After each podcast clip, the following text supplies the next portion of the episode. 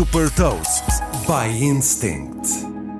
Eu sou o Nuno Ribeiro da Instinct e trago-lhe as notícias das empresas que lideram a nova economia.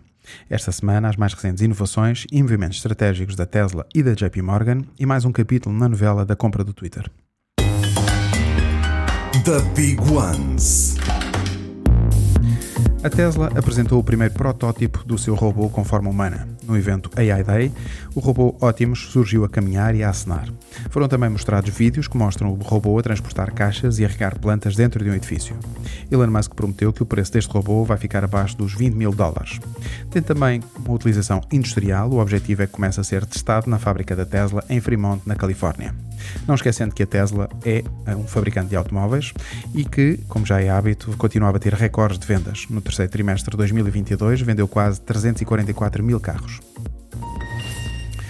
O banco JP Morgan está a posicionar-se para operar como um banco no mundo virtual, tal como já faz no mundo real, por exemplo, facilitando não só pagamentos internacionais, como também a criação de ativos financeiros, trading e a custódia de títulos.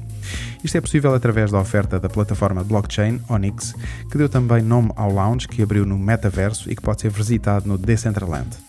O banco apresentou um relatório onde destaca as oportunidades de negócio que o metaverso representa para as empresas, apontando para uma estimativa de que o mercado de metaverso valerá 1 bilhão de dólares em 2030. E após o impasse de vários meses, Elon Musk enviou uma carta à administração do Twitter mantendo a proposta inicial de aquisição por 44 mil milhões de dólares. Elon Musk tem agora até o dia 28 de outubro para chegar a um acordo com o Twitter e evitar os tribunais.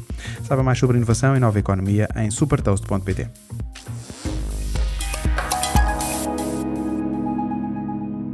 Super Toast é um projeto editorial da Instinct que distribui o futuro hoje para preparar as empresas para o amanhã.